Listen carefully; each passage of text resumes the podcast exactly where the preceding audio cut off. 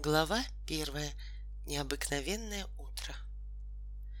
В семь часов тридцать две минуты утра веселый солнечный зайчик проскользнул сквозь дырку в шторе и устроился на носу ученика шестого класса Вольки Костылькова.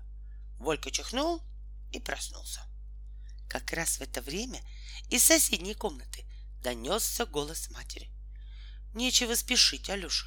Пусть ребенок еще немножко поспит. Сегодня у него экзамены. Волька досадливо поморщился. Когда эта мама перестанет наконец называть его ребенком? Ну что за чепуха? Ответил за перегородкой отец. Парню скоро 13 лет. Пускай встает и помогает складывать вещи. У него уже скоро борода расти начнет, а ты все ребенок, ребенок. Складывать вещи. Как он мог это забыть?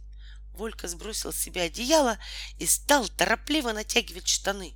Как он мог забыть такой день?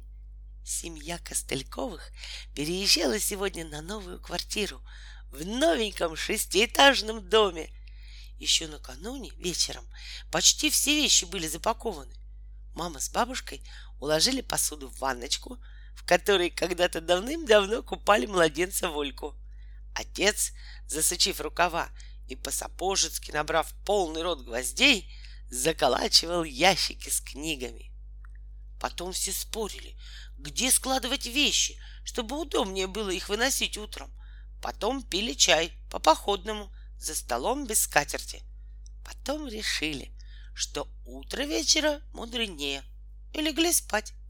Одним словом, уму непостижимо, как это он мог забыть, что они сегодня утром переезжают на новую квартиру. Не успели напиться чаю, как с грохотом валились грузчики. Первым делом они широко распахнули обе половинки двери и зычными голосами спорили. «Можно начинать?» «Пожалуйста», — ответили одновременно мать и бабушка и страшно засуетились.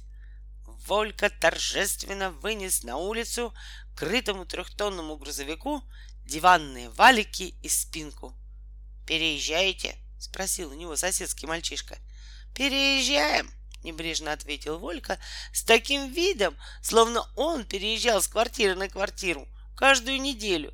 И в этом не было для него ничего удивительного. Подошел дворник Степаныч глубокомысленно свернул цигарку и неожиданно завел с Волькой солидный разговор, как равный с равным. У мальчика от гордости и счастья слегка закружилась голова. Он набрался духу и пригласил Степаныча в гости на новую квартиру. Дворник сказал «С нашим удовольствием». Словом, налаживалась серьезная и положительная беседа двух мужчин — когда вдруг из квартиры раздался голос матери. «Волька! Волька! Ну куда девался этот несносный ребенок?» Волька помчался в опустевшую, непривычно просторную квартиру, в которой сиротливо валялись обрывки старых газет и грязные пузырьки из-под лекарств. «Наконец-то!» — сказала мать. «Бери свой знаменитый аквариум и срочно влезай в машину. Будешь там сидеть на диване и держать аквариум в руках.